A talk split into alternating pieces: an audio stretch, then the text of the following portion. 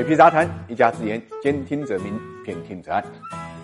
中国顶级企业家的工资条，大家都会会很好奇啊。那么最近呢，就有媒体通过分析各大科技型上市公司的高管薪酬数据，整理出了一份二零二一年最强打工人的 TOP 五零的榜单。其中，小鹏汽车的总裁顾宏帝个人年薪呢是四点三四亿啊，位居高管个人年薪榜首位，超过了被戏称为“打工皇帝”的腾讯总裁刘炽平。他以年薪四点二八亿呢位居第二，而大家熟知的马化腾则被甩在后面，年薪只有呢五千九百。百万啊，位居第十七名。这个排名一出啊，迅速在网上就刷屏了。不少网友都表示，这个年薪呢已经超过了我对金钱的认识。也有一些网友评论说，怎么可能突然蹦出一个顾宏棣力压刘志平呢？对此呢，小鹏汽车显然不想凑这个热闹，所以呢，官方紧急就回应，这个高管所持的股份啊，这个价值呢被误读为年薪了。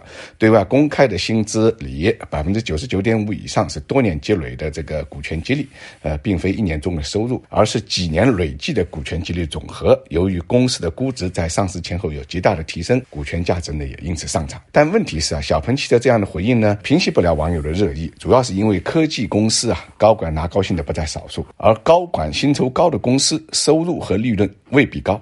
根据这个榜单显示，二十家科技公司啊，高管年薪总额均超过了五千八百万，其中十三家呢，高管年薪总额超过一个亿。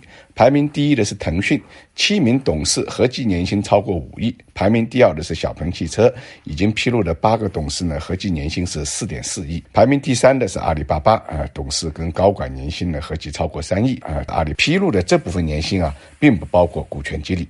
值得注意的是啊，上面二十家科技公司中间，利润总额过亿的有十三家，七家呢还在亏损。那么这次话题的中心，小鹏汽车财报显示，二零二一年利润总额是负的二十七点三一亿。所以网友们就提出了一个疑问啊，科技公司高管薪酬拿这么多，是不是合理？其实大家要看到，榜单上的这群高管，大多数都是企业的创始人或者共同创始人，他们与企业呢共同承担了风险，在创业初期呢自带资本，技术入股，因此企业经营成功。后回报呢也是丰厚的。另外呢，这群高管的这个薪资啊，不是纯现金，他们的主要薪资来源呢就是股权激励，也就是说由股票构成。那么股票市值并不是真的钱啊，而是账面价值。一旦公司业绩有问题，股价动荡，他们的收入呢也会呢大起大伏。所以说，光鲜的背后还是有代价和风险的，并不是谁都能成为第一个吃螃蟹的人的。